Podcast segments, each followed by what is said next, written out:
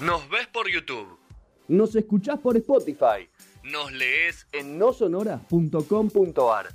Te atacamos por todos los sentidos. No sonoras, 15 años.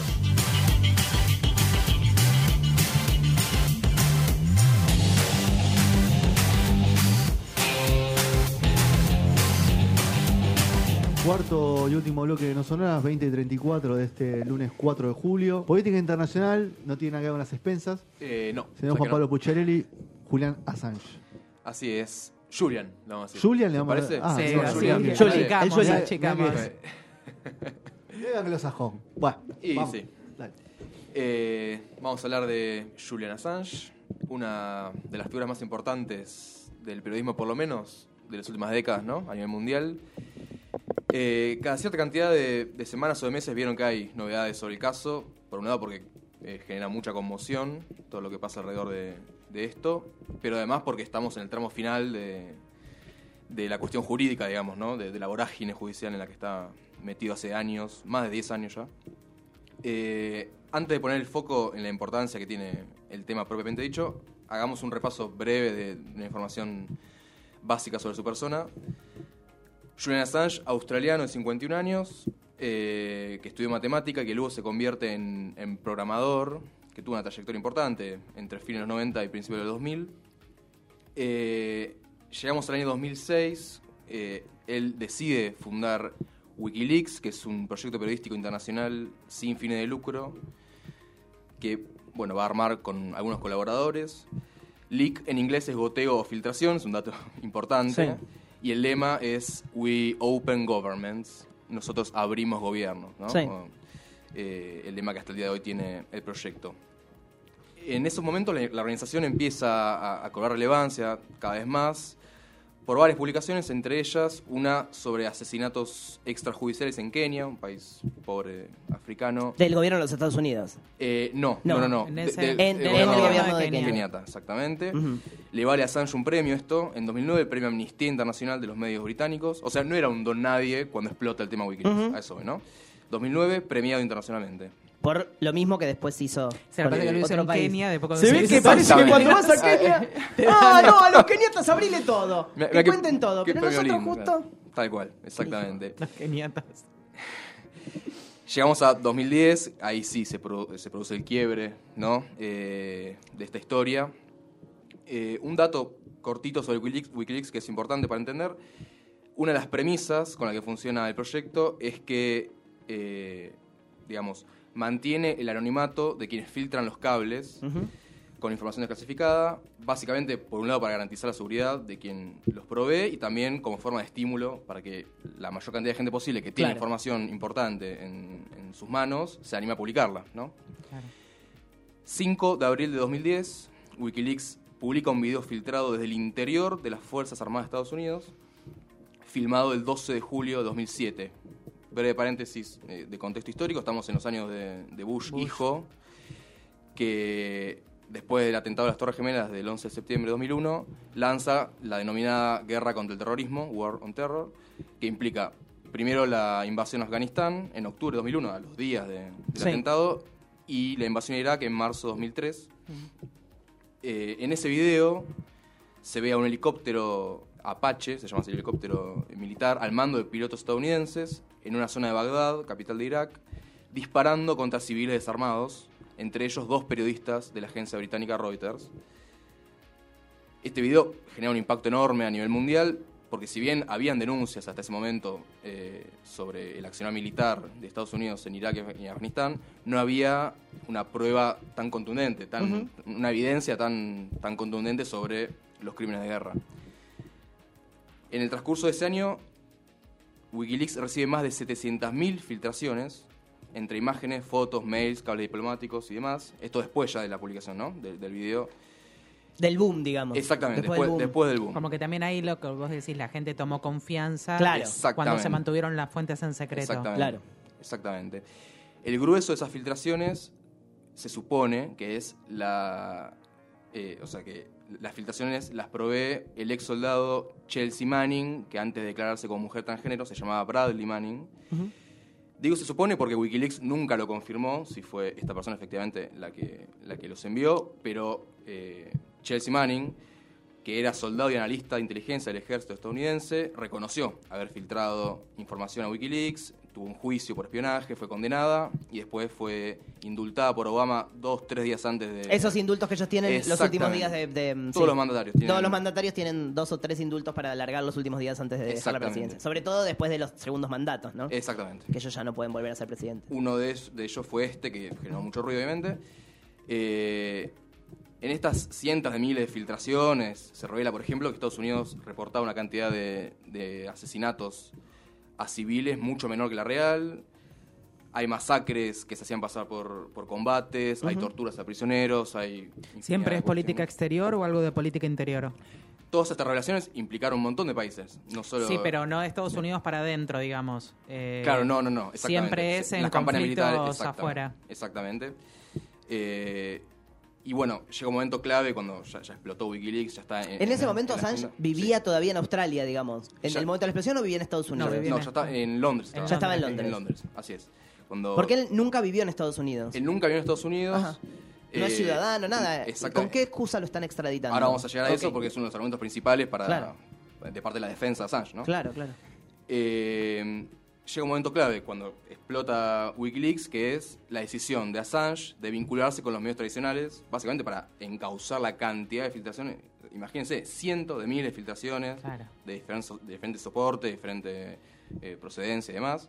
Y chequear que Pero sea él siempre había sido la cara de Wikileaks. Él nunca, Eh, eh, claro. nunca había estado en, en anonimato él. No, No. no, no, Fue miembro fundador con otros, con otros integrantes. Eh, obviamente después se vuelve el emblema Sí, Wikileaks. sí, claro. Pero sí. Eh, entonces empieza a conversar con otros diarios, principalmente estadounidenses como The New, York, Times, otros también de otros países. Y se produce una pelea muy fuerte entre Assange y estos medios, básicamente, según se presume, por eh, la forma de publicar los cables. Assange quería que sea el, crudo, eh, ni bien la filtración se publicaba. Los medios decían, y mirá, pero eh, quizás si no tapamos los nombres, eh, muchos son espías que los van a matar. Se supone que hubo esa, esa controversia, hay muchas versiones. Nunca se pudo eh, fehacientemente confirmar esto. Son esas cosas que nunca vamos a ver. Que, ¿Por qué se pelean? Y a qué, sí, y a qué correspondía la opinión de cada uno, por ahí no solamente un diario. Exactamente, tal cual. Lo que sí sabemos es que estos diarios publican solo una parte Mm. de, de los cables sobre Afganistán e Irak y dejan de lado un montón de otros cables muy importantes que sí se publican en el sitio de. Wikileaks, ¿no? Ahí tenemos, por ejemplo, los famosos cables sobre Argentina. Sí. Ubicarán Mm. eh, al- a Santiago O'Donnell, periodista argentino que publica, o sea, sistematiza los cables sobre Argentina que había publicado Assange. Eh, Y tiene el libro, ¿no? Hay un libro de, de, de Sí. Wiki Ar- Argenleaks, Argenleaks. Argenleaks, exactamente. el. Publica el libro Argenleaks. Él lo entrevistó muchas veces en Londres, recibió de parte de él los La documentación cables, y- exactamente, y... publicó con su aval el libro. A propósito de Santiago O'Donnell, eh, pude contactarlo para, para esta columna. Aprovecho para agradecerle nuevamente su aporte a No Sonoras, seguramente está escuchando. Entre otras cosas, habla justamente sobre el rol de los medios tradicionales en este asunto y plantea un, un contrapunto interesante con respecto a la labor periodística y a lo actuado por Assange. Lo escuchamos en el audio 1. Pará, esperemos que ahí, Ahí lo ya está, ah, preparando. está Ahí lo preparando, está sí. preparando. A ver si ya está. ¿Cuánto hace salió ese libro, Juan? Y fue 2011, ¿puede ser? Ah, al toque Creo de- que es al toque, ¿eh? Al toque que salió la, la filtración. estoy con otro. Eh, ah, me voy a No, fijar. porque es el argentino. No, no es muy inmediato. 2011 no, no debe Eh, ser. No. Pero no fue tanto después, ¿eh? porque enseguida fue cuando se hizo el, el lío acá, él lo buscó. No lo- no En septiembre de audio. A ver. 2011. Ah, 2011. sí. 2011, sí. Al año siguiente. Claro, con el tema en, en la cresta de la ola. No está el audio. Sí, Ahora también lo, era- lo vamos a chequear un, un segundo ahí. Eh, continuemos, Juan. Sí, sí, sí. Bueno, eh, es, es interesante porque es una de las betas que abre, que abre todo, O sea, todo, le todo este to- asunto. toca muchísimos países y cada uno lo bueno lo fue manejando como, como le vino también con periodistas, el gobierno que Así había. Y, y- y toca además. si querés lo tiramos de acá, Edu, el, el- el audio. ¿Querés que lo tiremos de acá? Lo tiramos de acá. Lo vamos a tirar de acá. Un Muy bien. poco a la vieja usanza, Sí. pero lo vamos a tirar de acá. A ver. Dale. Santiago Donnell sobre. Abajo. Sí, yo creo que la información que ha publicado obviamente es muy poderosa, muestra crímenes de guerra, muestra este, todo tipo de corruptelas y, de, y de eventos muy noticiosos, pero me parece que el, el gran legado de Assange y de sus filtraciones eh, no es tanto el contenido en sí, que sí que, que claramente es este, muy relevante, sino más aún el- la manera en que interpela a los grandes medios, ¿no? Eh, porque me parece que lo que hace es mostrar que el futuro del periodismo va a pasar por estas filtraciones más que por otro tipo de noticias que no se distinguen de la publicidad y de la propaganda, ¿no? Me parece que los medios se han convertido en ocultadores de secretos más que en reveladores, ¿no? Los, los más tradicionales. Y, y lo que muestra Sánchez es que hacer periodismo no es fácil, no es gratis, eh, no, no, no, no se hace sin pagar un precio muy alto, eh, que es algo que obviamente no sucede en los grandes medios tradicionales. Ahí lo tenemos a, a Santiago O'Donnell. Interesante esto de hacer periodismo de verdad cuesta caro. Es, es quizás el caso más Sí. crudo que conocemos a nivel internacional, pero hay muchos otros. Por ejemplo, los periodistas en México que, que investigan cuestiones. matan matan un- Sí. varios Sí. por mes. Exactamente, sí, sí, sí, decenas por año. Em, Pero bueno, eso, eso también puede estar, bueno, en todos estos casos que entran a las redes o están en campo, eh, digo, el tema es que no tienen los medios grandes que antes cuando iban eran periodistas de guerra o algo, ahora están, ya son un, es parte del sistema político. Entonces es como que ahí el periodista queda desde otro lugar, no, no, no puede hacer nada, queda indefenso. Mm. Exactamente. Exactamente.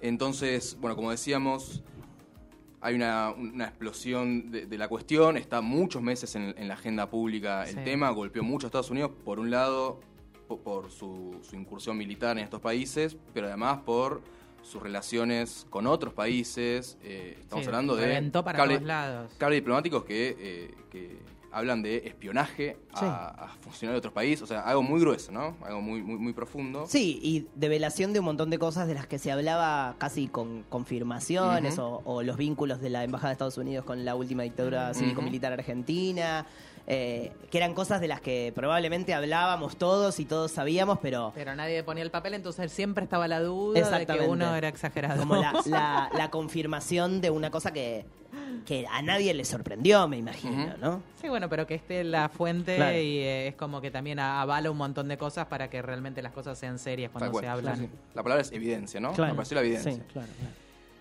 2012, ya eh, está eh, en, en el, ini- en el inicio la, la causa judicial contra Assange. Pide asilo en la embajada en Ecuador en Londres, Ecuador en ese momento gobernado por Rafael Correa. El pedido de asilo es aceptado por el gobierno ecuatoriano mediante un comunicado de 11 razones que emite justamente el gobierno para explicar la decisión. ¿En a ese vez- momento gobernaba Correa? Gobernaba Correa, el primer mandato de Correa. Eso, bueno, al margen, pero abre un conflicto diplomático con Estados, con, Sí, pero perdón, claro. con el Reino Eh, Unido claro. importante. No llegaron a una ruptura de relaciones, pero fue, fue un conflicto serio. Leo textuales las tres primeras de las razones, son cortitas, me parecen muy importantes. ¿Por qué Ecuador acepta asilar a Assange en 2012 en su embajada en Londres? Número uno, Ecuador considera que Julian Assange es un profesional de la comunicación cuya trayectoria como luchador por la libertad de expresión, de prensa y los derechos humanos está avalada por galardones internacionales. Número dos, Assange publicó a través de Wikileaks información privilegiada que afectó a funcionarios, países y organizaciones. Y número tres, Ecuador considera que hay indicios de que los países afectados pueden tomar represalias en detrimento de la seguridad, integridad y vida de Assange. Va a estar asilado varios años, va a ser padre dos veces con, con quien era y es su abogada. eh, y bueno, a... Asilado significa que no puede salir del lugar. No puede salir de la embajada. No puede salir de la embajada, ni No. al kiosco a comprar una gaseosa. Absolutamente nada. ¿Cuántos años pasó adentro de la embajada? Hasta 2019, o sea, siete años. Siete años. En abril de 2019, el entonces presidente ecuatoriano, Lenín Moreno, Claro. que llega de la mano de Correa y a los 10 minutos se da vuelta Sí. como una media, se alinea con Estados Con Unidos. Estados Unidos y la embajada, totalmente. Exactamente, no solo económicamente, sino en la geopolítica, Sí. por ejemplo, en esta cuestión. Decide levantar el asilo, Lenín Moreno, abril del 19, y obviamente pasa lo que iba a pasar si se levantaba el asilo, que es que lo Tiene el detuvieron. colchón a la calle. El colchón a la calle afuera. Así es. Lo detuvieron. eh, está desde entonces en, en una cárcel de alta seguridad eh, llamada Belmarsh en, en Gran Bretaña. Vamos un poco más acá en el tiempo, porque ya nos vamos acercando a, a la actualidad y, y qué pasó en estos días, ¿no? Diciembre de 2021, el último diciembre, hace pocos meses, un tribunal británico aprueba una apelación interpuesta por Estados Unidos para que se realice la extradición. Estados Unidos lo quiere juzgar Pero está bien, pero vos puedes extraditar a tus ciudadanos. ¿Cuál es la- el basamento legal para extraditar a un No, ciudadano que no es tu Porque ciudadano? el delito donde, donde se considera. Sí, pero él no cometió el delito en Estados Unidos. Exacto. Nunca pisó Estados Unidos. Porque, porque es virtual. Claro. Bueno, lo que va a decir, eh, hay un, traje un testimonio muy interesante cuando se conoce eh, esta apelación de Estados Unidos, que después se frena por la defensa de Assange. El viceprimer ministro de Australia, Barnaby Joyce, recordemos que es australiano, Sí. Assange. Joyce no es un amigo de Assange, el gobierno australiano no, no- no lo No, quería no. particularmente a Assange, pero hace unas declaraciones muy importantes. Dice eh, Joyce, Assange no robó ningún archivo secreto de Estados Unidos. Claro. Lo hizo la ciudadana estadounidense Chelsea Manning. Assange los publicó. Claro. En Australia recibió un premio Walkley en periodismo por ello. Claro. Assange no violó ninguna ley australiana en el momento de sus acciones. Assange no estaba en los Estados Unidos cuando ocurrió el evento que se está deliberando en un tribunal ahora en Londres. La pregunta entonces es por qué lo van a extraditar a Estados Unidos. Y esto que dice acá es muy interesante, casi como de sentido común, ¿no? Si insulta el Corán, ¿sería extraditado a Arabia Claro. Saudita? País en el que está prohibido, o está penado insultar, Sí, sí, está, eh, sí, eh, penado insultar el Corán, ¿no? A veces esos enfoques Sí, sí, Total, de- de sí, sí. analogías con otros casos están buenos para darle Sí, otro- los yanquis otro- por eso hacen una película, uno que quieren extraditar a, Ah, Claro. sí, sí. a Arabia, hacen una película, los, sacan, los actores lloran en cámara, no a la guerra. eh, Tal cual. Somos todos Ucrania. somos todos Ucrania. No, a la guerra. No, a la guerra. Eh, esto fue en diciembre, ¿no? Hace algunos meses. Y las últimas novedades, después que estuvo frisado el tema eh, hasta, hasta hace poco, hasta junio, hace dos semanas, a mitad de junio, el gobierno británico autoriza la extradición de Estados Unidos. No me meto con esto, pero hay facultades propias del, del gobierno británico, de Boris Johnson. Sobre la residencia de ley. Eh, eh, exactamente, porque hay una ley eh, eh, nacional, digamos, al, al respecto. Claro. Después hay competencias propias del sistema judicial británico. O sea que complejas. todavía podría decidir algo mm, eh, Inglaterra.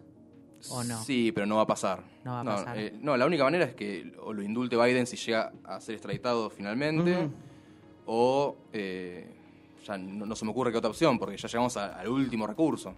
Eh, Y a todo esto, ¿Australia qué potestad tiene sobre esto? ¿Qué, qué rol está cumpliendo? Básicamente, Con? Nada más. nada más Eso, que- eso que hicieron. Que, que no es poco, es una declaración, simplemente no, no es ni vinculante ni nada, obviamente. O sea que la realidad es que Estados Unidos te puede juzgar, estés donde estés, y es. o no estés donde estés Claro. y hayas hecho lo que hayas hecho. Esa es la. Y bueno, es lo mismo que hacen con las guerras, no hay mucha ciencia. Sí, totalmente. Es hacer lo mismo, pero un poco, pero una locura que nunca pisó Estados Unidos. El realmente la, es su propia ciudadanía la que pasa la información y la persona que Y está la- ya juzgada eh, esa, esa, esa filtración, digamos, porque el juicio en particular es por este caso en particular, Sí. el de Chelsea, o hay otras causas que lo, que lo atan a, no, no, a Estados Unidos. Es por este caso. Y lo interesante es que él nunca filtró información desde adentro. Eh, Claro. o sea, Claro. no se puede acu- acusar de espionaje. En concreto, como hacía Manning. ¿qué es la acusación que tiene él po- desde los Estados Difusión Unidos? debe Lo, lo ser. acusan de haber obligado a Manning a que filtre los cables, ¿entiendes? ¿De qué O sea, forma? ¿Con, con el poder de la mente? ¿Con el poder de la mente desde Australia? Buena pregunta. Le robó Bueno. las hormonas. Sí, claro, claro, claro. Sí, qué locura, pero Qué qué, locura. poder que tienen para poder hacer una cosa así. Y qué sobre una- también, No, y porque- sobre una figura que, que ha estado, o sea, es un tipo que ha estado en todos lados, que le Con dieron una premios. visibilidad muy impresionante, Y ¿no? que también inteligente, porque habrá puesto todo el- toda la información, todo lo que se podía hacer a favor de Muy estar libre, un tipo así, ¿no? Tal cual. Eh, vamos a, a- a lo último ya de- del caso. Voy a traer otro audio, si lo tenemos. De... Sí, lo tengo, lo Lo tengo, acá. tenemos todo. Perfecto. Los odios están todos, olvídate. Eh, sí, ahí- vamos. Eh, olvídate. Estamos acá. es interesante eh, la razón por la cual Estados Unidos hace esto. Mm. Que obviamente no, no es gratis, implica un desprestigio internacional importante. Estamos hablando de un periodista. Claro. Eh, ni siquiera en el caso de, de- ¿se acuerdan? De Snowden, que era, Era- eh, bueno, eh, no me voy a meter ahí, pero era estaba al interior de un organismo Claro, claro. propio de Estados Unidos. Sí, era un Sí, sí. funcionario. Un funcionario, Era un funcionario. exactamente. Eh, acá es, es un periodista que dirigía una organización eh, periodística internacional. Y nos va a decir Santiago por qué él cree que Estados Unidos hace lo que hace. Eh, me parece que lo están sometiendo a una especie de linchamiento público donde exhiben eh, el maltrato, eh, eh, sufrimiento, para que nadie quiera hacer lo que hizo él. Eh, inclusive lo que yo llamo un poco eh, la doctrina Irursun a nivel universal, que es este, castigarlo durante el proceso y no esperar a la condena. Me parece que no hay mucho interés por parte del gobierno de Biden de que finalmente Assange llegue a Estados Unidos vía extradición y que se juzgue ahí en Estados Unidos. Creo que sería un problema para el gobierno demócrata y que ese gobierno y también Gran Bretaña y, y digamos, no, no solo los gobiernos, sino los estados están más que contentos de tenerlo a él en este limbo judicial, en este eh, laberinto jurídico y que dure años y años y que Assange termine o loco o muerto o algo parecido. Interesante, ¿no? Que, que claro, eh, tiene tal tiene tal repercusión el caso a nivel mundial de hace años, ¿no? Pero sobre Sí, todo sí. si efectivamente es extraditado y condenado a 170 años de, de prisión, que es la acusación que tiene eh, Assange, que claro, sería un perjuicio para el propio gobierno de los Estados Unidos, a diferencia del anterior, de Trump, que eh, públicamente decía es, es un, eh, es un, terrorista, un, sí. terri- un terrorista, de- tiene que ser juzgado, casi se van vanagloriaba, ¿no? De- Ujú. de, de perseguirlo a Assange. Nadie sabe qué va a pasar. Creemos que se va a dar la extradición finalmente, que, que ya no quedan instancias para, para dilatar más el tema.